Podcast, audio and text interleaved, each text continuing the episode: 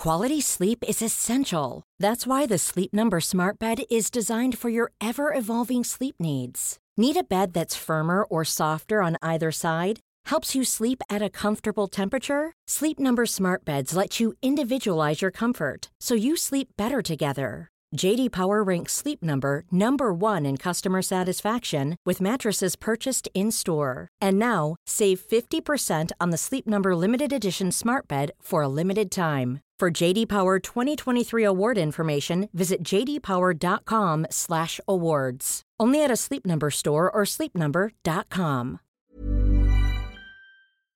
Salut, c'est Mimi Hegel. Dans la vie, je suis créatrice de contenu indépendante sur internet. Vous pouvez me retrouver sur Twitch, sur Instagram, sur Twitter et sur Patreon sous le même hâte, à savoir MYMYHGL. Les podcasts disponibles ici sont principalement des replays de mes live Twitch. C'est pour ça que j'interagis avec le chat et que j'évoquerai parfois des éléments visuels que vous ne voyez pas. Merci de soutenir mon travail et bonne écoute. Oh my god, Internet, ça va ou quoi?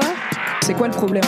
Je suis un peu zinzou Ceux qui savent savent, j'ai besoin de contexte. J'espère que vous êtes ready pour la dingue.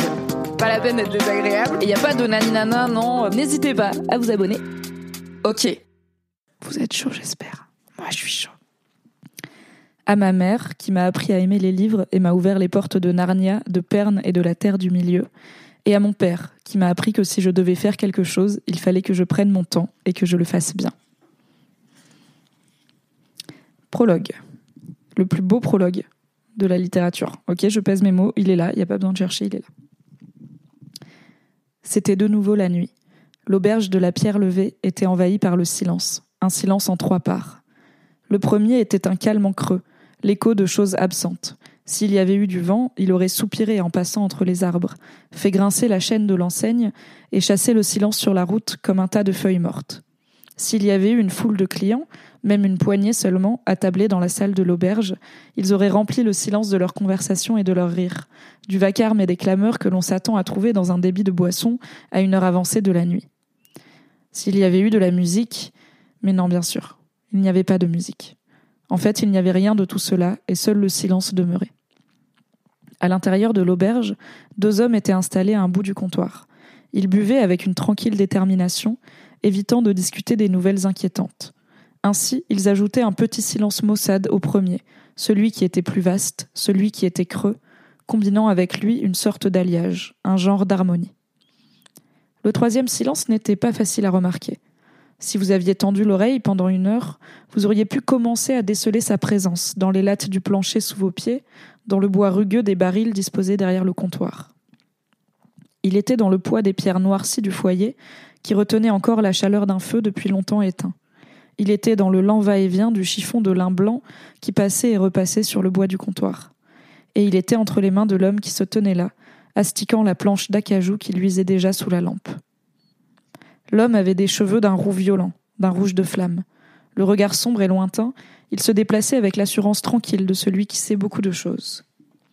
L'auberge de la pierre levée lui appartenait, tout autant que ce troisième silence. Et c'était approprié, car c'était le plus vaste silence des trois, celui qui enveloppait tous les autres. Il était profond et ample, comme une soirée au début de l'automne. Il était lourd comme une grosse pierre polie par la rivière, comme l'écho résigné d'une fleur coupée, d'un homme qui attend la mort. Chapitre 1 Un lieu pour les démons. C'était un soir de Féling, et comme chaque espan ce jour-là, la petite foule habituelle était réunie à l'auberge de la Pierre Levée. Une foule, c'est peut-être beaucoup dire pour désigner cinq personnes, mais les temps étant ceux qu'ils étaient, la Pierre Levée attirait rarement davantage de monde. Comme d'habitude, le vieux Cobb tenait son rôle de conteur et dispensait ses conseils. Les hommes écoutaient en sirotant leur verre au comptoir. Le jeune aubergiste, debout derrière la porte entrebâillée de l'arrière-salle, souriait en entendant les détails d'un récit familier. À son réveil, Tarbolin le Grand découvrit qu'il était enfermé dans une haute tour. Il lui avait pris son épée et ses outils. Clés, pièces et bouts de chandelle avaient disparu. Mais c'était pas ça le pire, vous voyez. Cobb fit une pause pour ménager ses effets. Les lampes sur le mur, elles brûlaient d'une lumière bleue. Graham, Jake et Shep hochèrent la tête en signe d'appréciation. Les trois amis avaient grandi ensemble, écoutant les histoires de Cobb tout en se gardant bien de suivre ses conseils. Cobb observa le plus attentif de ses auditeurs, l'apprenti du forgeron, qui était lui aussi la dernière recrue du petit groupe. Tu sais ce, que ça voulait dire, gamin? Tout le monde l'appelait ainsi, bien qu'il fasse presque une tête de plus que n'importe qui à la ronde. Les petites villes étant ce qu'elles sont, il garderait sans doute ce surnom jusqu'à ce qu'il ait enfin de la barbe au menton ou qu'il ait fait saigner quelques nez pour clore le sujet. Le garçon hocha lentement la tête. Les chandrians. Exactement, fit Cobb d'un ton approbateur. Les chandrians. Tout le monde sait que le feu bleu, c'est un de leurs signes. Et maintenant, il était. Mais comment ils avaient fait pour le trouver? coupa le garçon. Et pourquoi ils l'avaient pas tué quand ils en avaient eu l'occasion? Tais-toi donc, dit Jake. T'auras toutes les réponses avant la fin de l'histoire. Laisse-le raconter. Mais ça fait rien, Jake, dit Graham. Le gamin est curieux, c'est tout. Allez, bois ton verre. Je l'ai déjà bu, grommela Jake. J'en aurais bien besoin d'un autre, mais l'aubergiste est encore à écorcher des rats dans l'arrière-salle. Cobb éleva la voix et cogna sur le comptoir d'acajou avec sa chope vide. Oh, il y a des hommes qu'on soif ici. L'aubergiste fit son apparition avec cinq écuelles de ragoût et deux miches de pain rond encore tièdes. Il tira une nouvelle tournée de bière pour Jake, Sheb et le vieux Cobb avec les gestes efficaces d'un homme affairé. L'histoire resta en suspens le temps qu'il fasse un sort à leur dîner. Cobb engloutit son ragoût avec la voracité d'un vieux célibataire. Les autres soufflaient encore sur leurs écuelles fumantes qu'il en avait déjà fini avec son dernier quignon de pain et reprenaient son récit. Il fallait qu'il s'échappe, mais quand Taborlin a regardé autour de lui, il a vu que sa cellule n'avait pas de porte, pas de fenêtre. Autour de lui, il n'y avait rien qu'un mur de pierre dure et lisse. C'était une cellule d'où pas un seul homme n'avait jamais pu s'échapper. Mais Taborlin connaissait le nom de toutes les choses, et toutes les choses étaient à ses ordres. Il disait à une pierre Brise-toi, et la pierre se brisait. Le mur s'est déchiré comme une feuille de papier, et à travers la brèche, Taborlin a pu voir le ciel et respirer le doux air printanier. Il s'est approché du bord, a regardé en bas, et sans réfléchir davantage, a fait un pas dans le vide. Le gamin écarquilla les yeux. Il n'a pas fait ça? Cobb hocha gravement la tête. Et alors? Taborlin est tombé, mais il n'a pas perdu espoir, parce qu'il connaissait le nom du vent et que le vent lui a obéi. Il s'est adressé au vent, qu'il a pris dans ses bras et soutenu, puis l'a conduit vers le sol aussi délicatement qu'un duvet de chardon, et l'y a posé sur ses pieds aussi tendrement que le baiser d'une mère. Et quand il s'est retrouvé sur le sol, il a touché son flanc, où il l'avait poignardé, mais il y avait là qu'une égratignure. Évidemment, c'était peut-être juste un coup de chance. Cobb se tapota la narine d'un air entendu. Ou alors, ça avait peut-être quelque chose à voir avec l'amulette qu'il portait sous sa chemise. Quelle amulette s'empressa de demander le gamin sans prendre le temps d'avaler ce qu'il avait encore dans la bouche. Le vieux Cobb se carra sur son tabouret, heureux de pouvoir apporter quelques fioritures à son récit. Quelques jours plus tôt, Taborlin avait rencontré sur sa route un rétameur, et même s'il n'avait pas grand-chose à manger, il avait partagé son dîner avec le vieil homme. C'est la conduite à tenir en l'occasion, indiqua tranquillement Graham à l'adresse du gamin. Tout le monde le sait. Soyez bon avec un rétameur et il vous rendra au double. Mais non, grommela Jake. C'est un conseil du rétameur vous paye doublement de vos bontés. L'aubergiste prit alors la parole, pour la première fois ce soir-là. En fait, il vous manque la fin de ce dicton, dit-il depuis le seuil de la porte qui s'ouvrait derrière le comptoir. Toujours le rétameur s'acquitte de sa dette, une seule fois pour une affairette, doublement pour tout service accordé, mais triplement pour toute insulte qu'on lui fait. Les hommes installés au comptoir semblaient presque surpris de voir Cotte se tenir là. Cela faisait des mois qu'il se retrouvait à la pierre levée chaque soir de Felling, et jamais Cotte n'avait encore ajouté son grain de sel à la conversation. On ne savait d'ailleurs pas trop à quoi s'attendre avec lui. Il n'était dans le bourg que depuis un an, c'était encore un étranger. L'apprenti du forgeron vivait là depuis l'âge de onze ans, mais on en parlait encore comme du gamin de Ranish, comme si Ranish était un pays lointain et pas un bourg situé à moins de cinquante kilomètres de là. C'est juste un truc que j'ai entendu une fois, ajouta Cotte pour meubler le silence visiblement embarrassé. Le vieux Cobb hocha la tête avant de s'éclaircir la voix pour reprendre son récit. En fait, cette amulette valait bien tout un saut de pièces d'or, mais à cause de la bonté de Taborlin, le rétameur la lui avait cédé contre seulement un sou de fer, un sou de cuivre et un sou d'argent. L'amulette était noire comme une nuit d'hiver et froide comme de la glace au toucher, mais aussi longtemps que Taborlin la porterait à son cou, il serait protégé du mal. Enfin, des démons et des choses dans ce genre. Moi, je donnerais bien une belle pièce d'or pour un truc pareil aujourd'hui, commenta Jake d'une voix sinistre. Il avait passé la soirée à boire et s'était fait plus taciturne au fil des heures. Tout le monde savait qu'il s'était passé quelque chose à sa ferme lors de la dernière nuit de Sandling, mais puisqu'ils étaient bons amis, il s'était abstenu de lui demander des détails, du moins aussitôt dans la soirée alors qu'ils étaient encore sobres. Pour sûr, qui n'en aurait pas envie commenta judicieusement le vieux Cobb avant de s'envoyer une longue rasade de bière. Je savais pas que les Chandrians étaient des démons, dit le gamin. J'avais entendu dire que c'est pas des démons, affirma Jake. C'était les six premières personnes à refuser de suivre la voie que Telou avait choisie, et il les a condamnées à errer dans les coins. C'est toi qui la raconte, cette histoire, Jacob Walker? fit sèchement Cobb. Parce que si c'est le cas, je te laisse continuer. Les deux hommes s'affrontèrent du regard un long moment. Puis Jake finit par détourner les yeux en marmonnant quelque chose qui aurait pu passer pour des excuses. Cobb se retourna vers le gamin. C'est ça le mystère des Chandrians. D'où viennent-ils? Où vont-ils après avoir commis leur sanglant forfait? Est-ce que ce sont des hommes qui ont vendu leur âme Des démons Des esprits? Personne ne le sait. Cobb gratifia alors Jake d'un regard profondément dédaigneux. Mais ça n'empêche pas le premier imbécile venu d'avoir son idée sur la question. À ce point du récit, ils se mirent à se chamailler quant à la nature des chandrians, des signes qui révélaient leur présence à ceux qui restaient vigilants, et à se demander si cette amulette saurait protéger Taborlin des bandits, des chiens enragés ou des chutes de cheval. La discussion s'envenimait quand la porte de l'auberge s'ouvrit avec fracas. Je fais une pause suspense pour m'hydrater. Ah oui, on est dans une auberge, on est dans le mimiverse. Attendez, je vais m'installer un peu mieux aussi. Hop. Hop. Hop. Est-ce qu'on n'est pas au top? On est pas mal au top. Hop, hop. Donc, la porte de l'auberge s'ouvrit avec fracas. Jake jeta un œil par-dessus son épaule. Il était temps que t'arrives, Carter. Explique à cet imbécile la différence qu'il y a entre un démon et un chien. Tout le monde sait que. Jake se tut brusquement et se précipita vers la porte. Bon mais qu'est-ce qui t'est arrivé?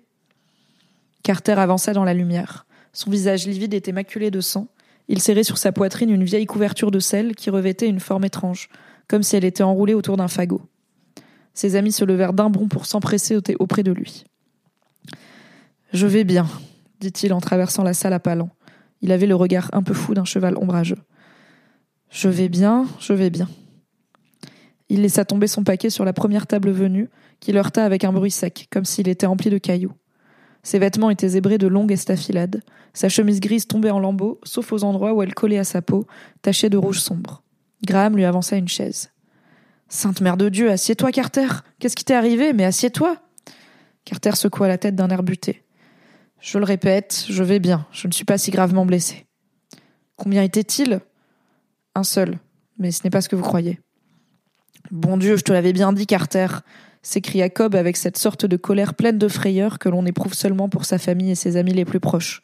Ça fait des mois que je te le dis, tu peux pas sortir seul, même pas jusqu'à Ben, c'est pas sûr. Jake prit doucement le vieil homme par le bras pour tenter de l'apaiser. Allons, assieds-toi, insista Graham. Enlève cette chemise qu'on puisse te nettoyer un peu. Carter secoua la tête. C'est rien, juste quelques petites coupures, mais le sang, c'est surtout celui de Nelly. Il a sauté sur elle, il l'a tuée à trois kilomètres du bourg juste après le vieux pont de pierre. Un silence empreint de gravité s'ensuivit. L'apprenti du forgeron posa une main compatissante sur l'épaule de Carter. Mon Dieu, c'est affreux. Elle qui était douce comme un agneau, qui avait jamais essayé de mordre, ni de donner un coup de pied quand tu l'amenais se faire ferrer. Il n'y avait pas meilleur cheval dans tout le bourg. Mon Dieu, je sais pas quoi dire. Cobb se dégagea de l'étreinte de Jake. Je t'avais prévenu, répéta-t-il en secouant l'index en direction de Carter. Il y a des types qui traînent en ce moment, ils tueraient pour quelques sous. Alors pour une, carriole et un cheval, euh, qu'est-ce que tu vas faire maintenant? La tirer toi-même? Il y eut un silence embarrassé. Jake et Cobb s'affrontaient du regard tandis que les autres se taisaient, ne sachant comment réconforter leur ami. L'aubergiste s'affairait sans bruit. Les bras chargés, il contourna prestement Shep et disposa divers articles sur une table. Une cuvette d'eau chaude, des cisailles, un linge propre, quelques fioles de verre, une aiguille et du fil. Ça serait jamais arrivé si tu m'avais écouté, marmonna le vieux Cobb. Jake tenta de le calmer, mais Cobb le rabroua. C'est vrai, quoi. C'est pas c'est vraiment dommage pour la mais il ferait mieux de m'écouter s'il veut pas y laisser sa peau. Avec des types dans ce genre, on a rarement une seconde chance. La bouche de Carter n'était qu'un pli amer. Il tendit le bras et tira sur un bout de la couverture ensanglantée. Ce qu'il y avait à l'intérieur s'accrocha au tissu en se retournant. Carter tira plus fort et il eut un cliquetis, comme si on avait vidé sur la table un sac de galets. C'était une araignée, aussi large qu'une roue de charrette et noire comme l'ardoise. L'apprenti du forgeron fit un bond en arrière, heurta une table qui se renversa et faillit se retrouver par terre. Le visage de Cobb se décomposa. Graham, Shep et Jake, bouche bée, reculèrent en levant les mains devant leur visage. Carter fit un pas de côté qui tenait du réflexe nerveux. Un malaise passa sur la salle comme une sueur froide. L'aubergiste fronça les sourcils. Elles ne peuvent pas avoir déjà autant progressé vers l'ouest? remarqua-t-il à voix basse. S'il n'y avait pas eu un tel silence, personne n'aurait sans doute entendu sa réflexion, mais elle parvint à leurs oreilles. Leurs yeux se détournèrent de la chose sur la table pour se poser sur l'homme aux cheveux roux. Ce fut Jake qui retrouva le premier la parole. Vous savez ce que c'est? L'aubergiste avait le regard perdu dans le vague. Un Skrael, répondit-il distraitement. J'aurais cru que les montagnes. Un Skrael s'écria Jake. Par le corps noirci de Dieu, Cotte, vous avez déjà vu une de ces créatures? Quoi? fit l'aubergiste en le regardant durement, comme s'il se rappelait soudain l'endroit où il se trouvait. Oh non, bien sûr que non. Se rendant compte qu'il se trouvait à moins d'une coudée de la chose noirâtre, il s'en écarta prudemment. J'en ai juste euh, entendu parler. Vous vous souvenez de ce marchand qui est passé ici il y a près de deux espans? Tous hochèrent la tête. Ce salopard voulait me faire payer dix sous pour une demi-livre de sel, se plaignit Cobb, sans doute pour la centième fois. J'aurais dû lui en acheter, grommela Jake. Graham se contenta d'approuver silencieusement. C'était une vraie crapule, cracha Cobb qui parut se délecter du mot. En période de disette, j'irais jusqu'à deux sous, mais dix, c'est vraiment du vol. Pas s'il y a des choses dans ce genre qui se baladent sur la route, commenta Shep d'une voix lugubre. Tous les yeux se retournèrent sur la chose posée sur la table. Il m'a dit qu'il en avait entendu parler du côté de Melcombe, se hâta de, préciser Côte, tout en observant le visage de ses clients qui étudiaient l'araignée. J'ai pensé qu'il essayait seulement de faire monter ses prix. Qu'est-ce qu'il a raconté d'autre? dit Carter. L'aubergiste resta pensif un instant, puis haussa les épaules. J'en sais pas plus, il ne faisait que passer. J'aime pas les araignées, dit l'apprenti qui se tenait à distance respectueuse de l'autre côté de la table. Couvre-la. C'est pas une araignée, dit Jake. Ça a pas d'yeux. Ça n'a pas de bouche non plus, remarqua Carter. Comment ça mange? Et ça mange quoi surtout? insista Shep. L'aubergiste continuait à examiner la chose avec curiosité. Il s'approcha encore, tendit la main. Les autres ne firent que s'éloigner davantage. Soyez prudents, fit Carter. Ces pattes sont aussi aiguisées que des couteaux. Que des rasoirs plutôt, dit Cotte. Ses longs doigts effleurèrent le corps noir et sans aspérité du Skrael. C'est dur et lisse, comme de la terre cuite. Arrêtez de tripoter ce truc, implora l'apprenti. Avec des gestes prudents, l'aubergiste s'empara à deux mains d'une des fines pattes et s'efforça de la briser comme il l'aurait fait d'un bâton. C'est pas de la terre cuite. Il la disposa alors en porte-à-faux sur le coin de la table et pesa dessus de tout son poids. La pâte se brisa dans un craquement sec. On dirait plutôt de la pierre. D'où viennent toutes ces craquelures? Demanda-t-il à Carter en désignant les fêlures qui émaillaient le corps lisse et noir. Nelly lui est tombée dessus, répondit Carter en finissant par s'asseoir, cédant aux instances de Graham. Ce truc a sauté d'un arbre et a commencé à lui grimper dessus en la cisaillant avec ses pattes. Il se déplaçait très vite, j'ai pas compris ce qui se passait. Nelly s'est empêtrée dans son harnais, elle a trébuché et s'est cassé une jambe. Après, il s'en est pris à moi, mais monté dessus. Il croisa alors les bras sur sa poitrine maculée de sang, en frissonnant. J'ai réussi à m'en débarrasser et je l'ai piétiné du plus fort que j'ai pu, mais il est reparti à l'assaut. Sa voix mourut, son visage avait pris une couleur de cendre. L'aubergiste hocha la tête d'un air entendu tout en continuant à examiner la créature. Il n'y a pas de sang, pas d'organes. C'est tout gris à l'intérieur, remarqua-t-il en la tâtant du doigt. On dirait un champignon. Par le grand élou, laissez-la tranquille, implora l'apprenti du forgeron. Des fois, les araignées remuent encore après qu'on les a tuées. Non, mais vous vous rendez compte de ce que vous êtes en train de raconter dit Cobb d'un ton cinglant. Les araignées ne deviennent pas grosses comme des pourceaux. Vous savez très bien ce que c'est. Son regard s'attarda sur chacun des membres de l'assemblée. C'est un démon. Ils, ils, tournèrent les yeux vers la créature désarticulée. Allons donc, euh, s'insurgea Jake machinalement. C'est pas. Ça peut pas être. Et il fit un geste dans le vague. Tous savaient à quoi il pensait. Évidemment qu'il y avait des démons, mais c'était comme les anges de Télou, c'était comme les héros et les rois du monde des contes. Taborlin le Grand invoquait le feu et les éclairs pour détruire les démons, Télou les anéantissait de ses propres mains pour les envoyer hurler dans l'abîme sans nom, mais votre ami d'enfance n'en piétinait pas un à mort sur le chemin de Ben Brit. Cette idée était ridicule. Cotte passa la main dans ses cheveux roux avant de rompre le silence. Il existe un moyen de s'en assurer, dit-il en mettant la main à sa poche. Le fer ou le feu. Il sortit une bourse de cuir ventru. Et le nom de Dieu, précisa Graham. Il y a trois choses que les démons redoutent le froid du fer, la pureté du feu et le saint nom de Dieu. Les lèvres serrées de l'aubergiste prirent un pli soucieux. Bien sûr, dit-il en vidant sa bourse sur la table pour en éparpiller le contenu. Il y avait là de lourds talents d'argent, de minces piécettes d'argent, des bouts, de cuivre, des demi-sous brisés et des drapes de fer. Quelqu'un aurait un chim? Il y a qu'à prendre le drap de fer, dit Jake. C'est du bon fer. Je ne veux pas de bon fer, répliqua l'aubergiste. Dans un drap de fer, il y a trop de carbone, c'est presque de l'acier. Il a raison, dit l'apprenti du forgeron. Sauf que c'est pas du carbone. Pour faire de l'acier, c'est du coke qu'on utilise. Du coke et de la chaux. L'aubergiste adressa au gamin un signe de tête déférent. Tu en sais plus que moi, jeune maître. C'est ton métier après tout. Ses longs doigts tombèrent enfin sur un chime qu'il montra à l'assistance. Qu'est-ce que ça va faire? demanda Jake. Le fer tue les démons, hasarda le vieux Cobb, mais celui-là est déjà mort, peut-être que ça fera rien.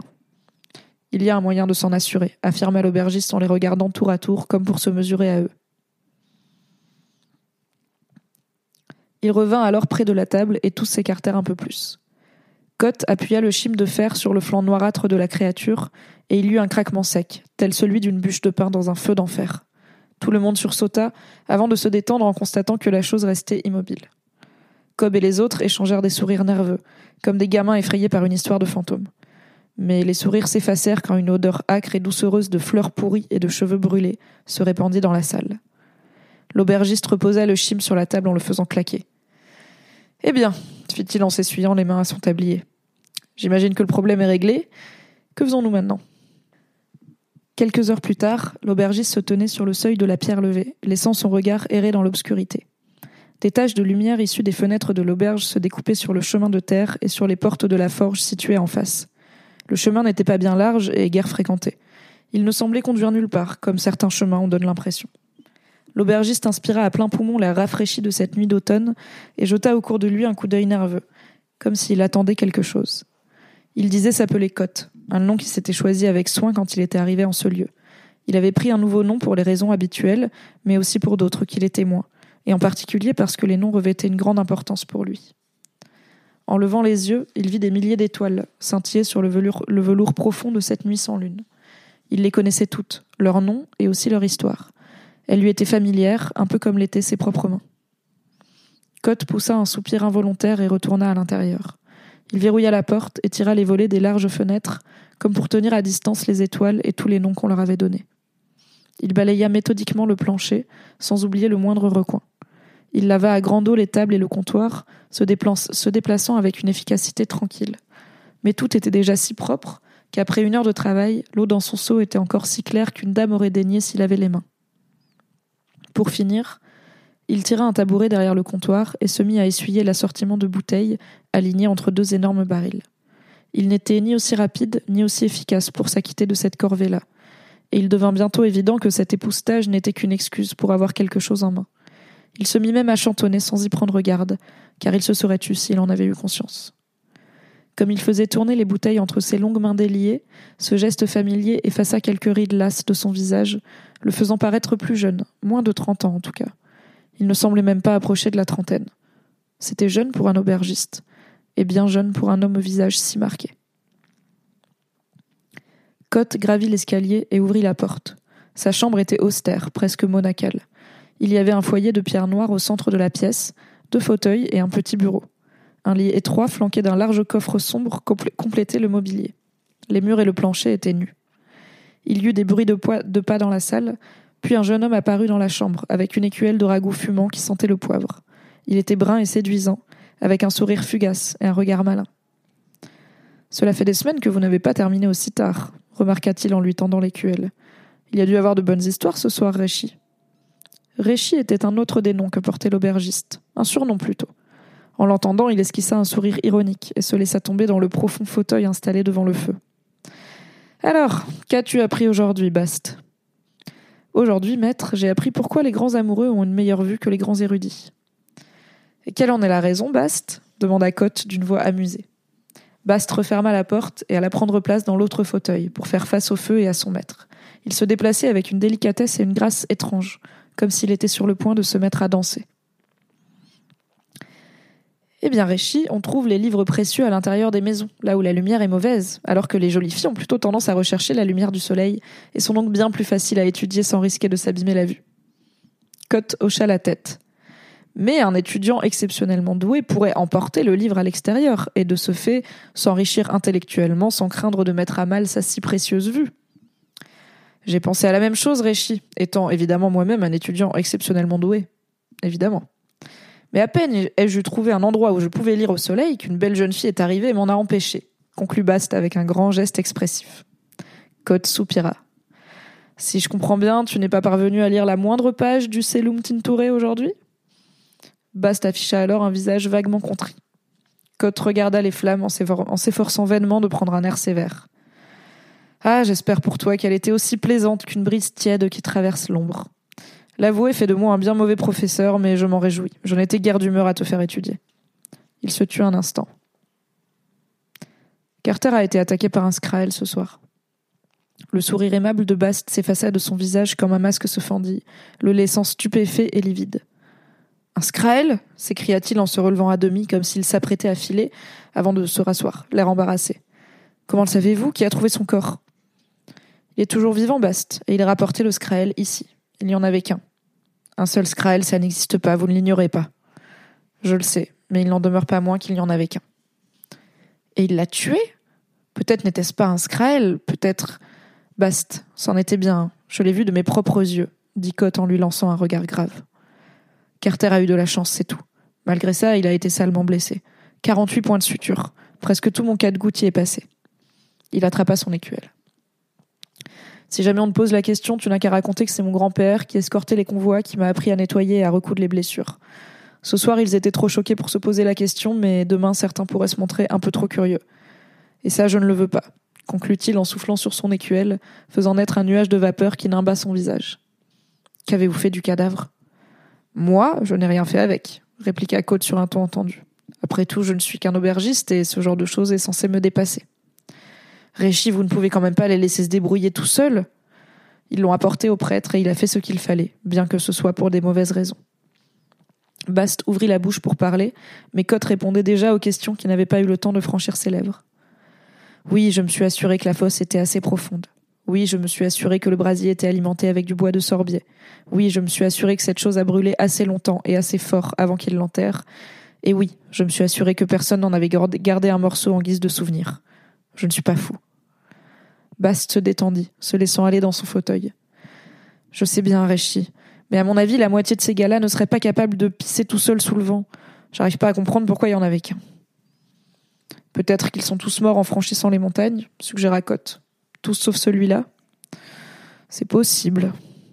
Peut-être qu'il y avait un rapport avec cet orage de l'autre jour. C'était à faire culbuter les chariots, comme on disait dans la troupe.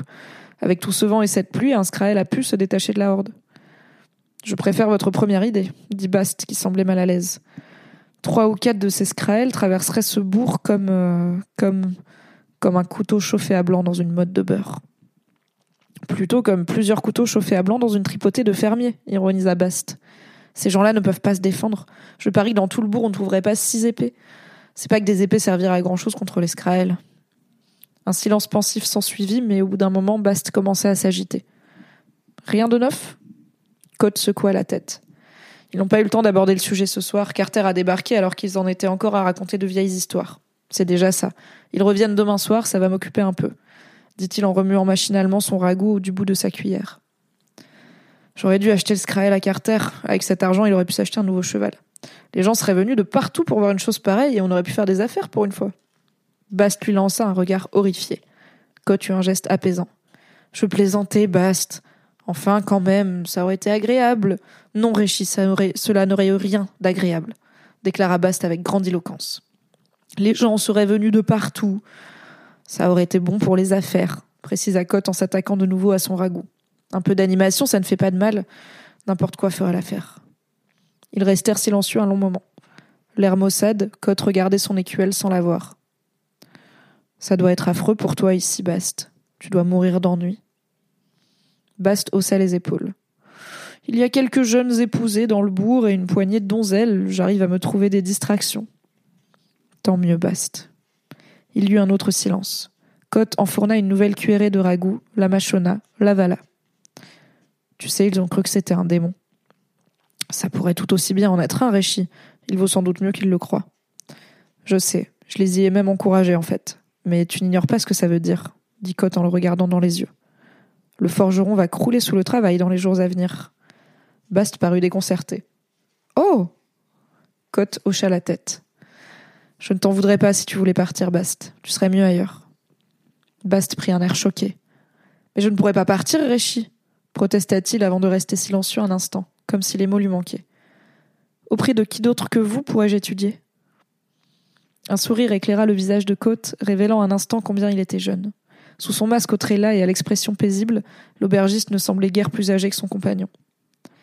En effet, auprès de qui? Alors va apprendre tes leçons, dit-il en indiquant sa porte avec sa cuillère. Ou va compter fleurette à la fille de ton choix, tu as sûrement mieux à faire que de me regarder manger. En fait, euh... Arrière, démon s'écria Cotte, la bouche pleine, en prenant un fort accent thémique. Teus antosa eha Bast éclata de rire et lui adressa un geste obscène. Aroy te denaleyan ajouta Cotte en passant à une autre langue. Ah non lâcha Bast, dont le sourire s'évanouit. Ça, c'est carrément insultant. Par le feu et par la pierre, je t'abjure, répliqua Cotte en trempant ses doigts dans la tasse posée près de lui, avant d'expédier quelques gouttelettes, en direction de son élève. Que le charme soit rompu Avec du cidre, s'étonna Bast, qui prit un air, tout à la fois amusé et contrit en considérant l'éclaboussure qui souillait le plastron de sa chemise. J'espère que ça ne tâche pas. Tu n'auras qu'à la faire tremper. Et si ça ne suffit pas, je te recommande d'utiliser une, des formules de, solvant recensées dans le Sessum Tinture. Chapitre 13, il me semble.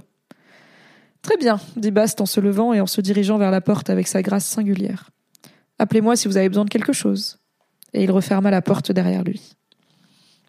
Cotte termina lentement son dîner, saussant les dernières traces de ragoût avec un morceau de pain. Tout en mangeant, il gardait les yeux fixés sur la fenêtre, que la lumière de la lampe rendait pareil à un miroir se découpant contre l'obscurité. Ensuite, son regard erra nerveusement dans la pièce. La cheminée était taillée dans la même pierre noire que celle de la salle du bas. Elle était installée au centre de la pièce, sorte de tour de force ingénieux dont Cotte n'était pas peu fier. Le lit était petit, à peine plus grand que celui d'un enfant, et si vous aviez pu le tâter, vous auriez découvert que le matelas en était réduit à sa plus simple expression. Un observateur attentif aurait pu remarquer qu'il y avait pourtant quelque chose que ses yeux s'obstinaient à éviter. De la même manière que lors d'un dîner protocolaire vous évitez de croiser le regard d'une ancienne maîtresse, ou celui d'un vieil ennemi, attablé tard dans la nuit à l'autre bout de la salle d'une brasserie.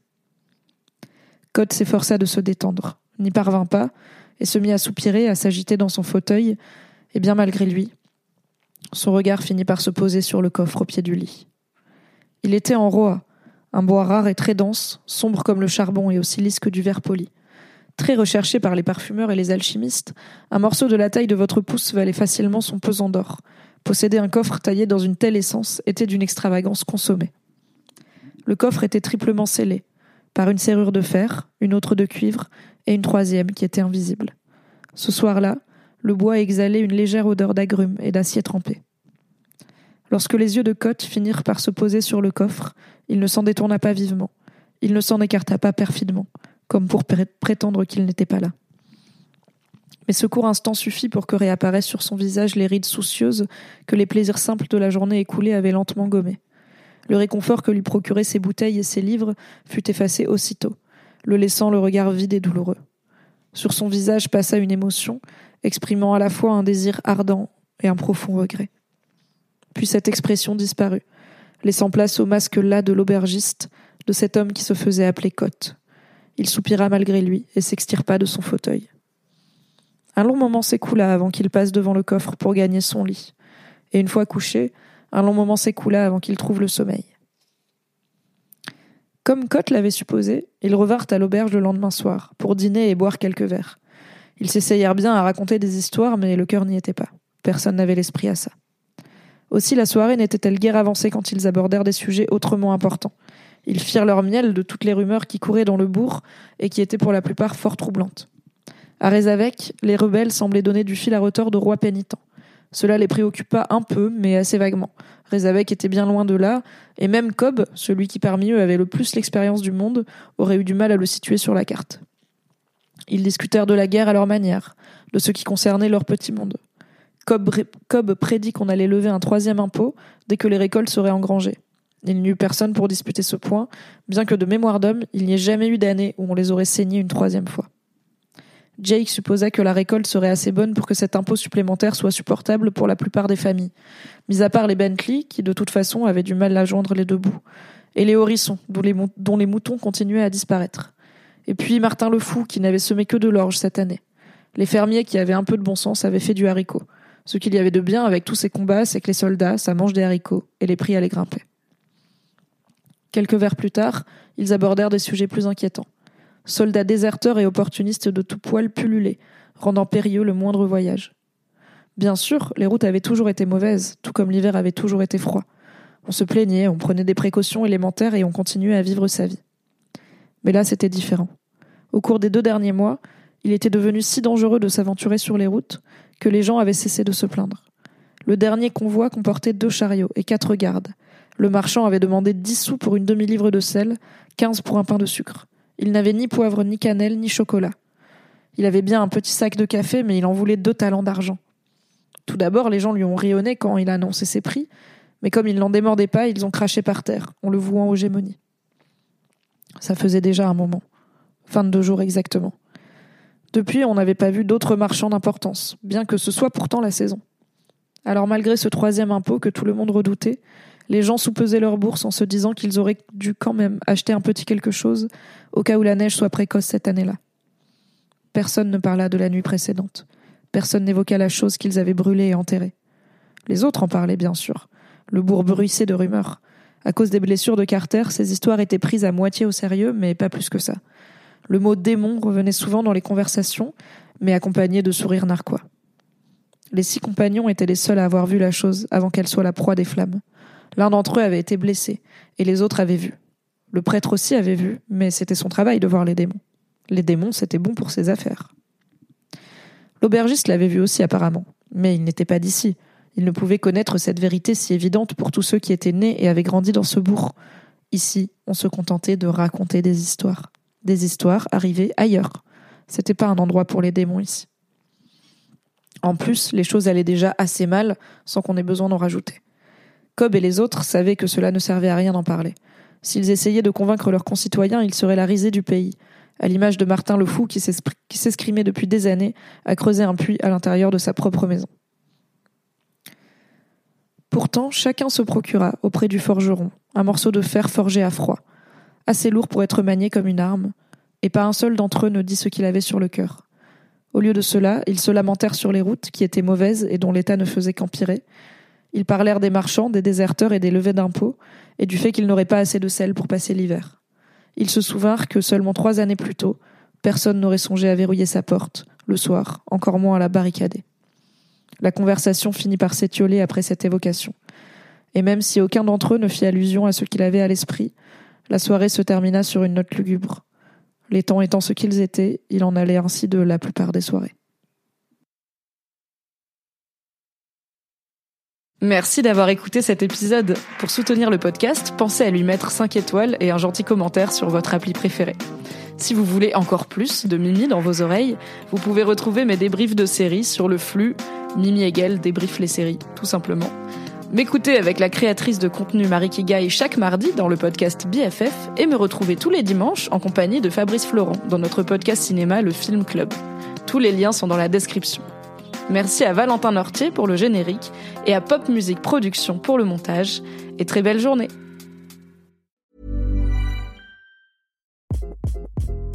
Hi, this is Craig Robinson from Ways to Win, and support for this podcast comes from Invesco QQQ the official ETF of the NCAA. The future isn't scary. Not realizing its potential, however, could be. Just like on the recruiting trail, I've seen potential come in many forms as a coach. Learn more at Invesco.com slash QQQ. Let's rethink possibility. Investco Distributors, Inc.